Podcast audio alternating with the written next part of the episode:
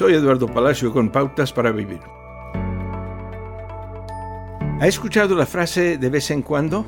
La profesora de Biblia Beth Moore lo utiliza para describir la forma en que el aquí y el ahora en la vida de un seguidor de Jesús está indisolublemente ligado al cuándo, el futuro que está por venir. Muy a menudo estamos atrapados en lo que el libro bíblico de Romanos se refiere como nuestros sufrimientos presentes. Ahora experimentamos pérdidas, enfermedades crónicas, injusticia y traición. Nuestro sufrimiento puede ser tan abrumador que la vida eterna parece lejana, irreal y quizás irrelevante.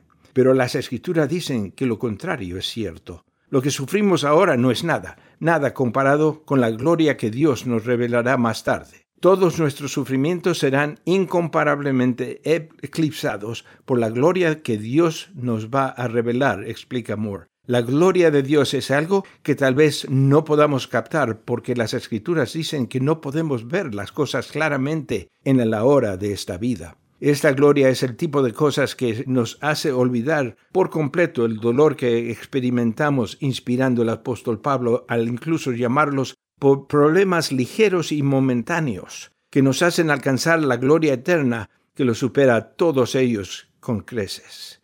El escritor C.S. Lewis escribió Nuestro ahora como vivir en las tierras sombrías. Seguidor de Jesús, nunca olvides que tu ahora está conectado con la gloria que espera para el después.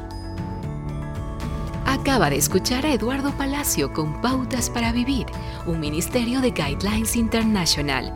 Permita que esta estación de radio sepa cómo el programa le ha ayudado. Acompáñenos en la próxima emisión de Pautas para Vivir. Gracias por su sintonía.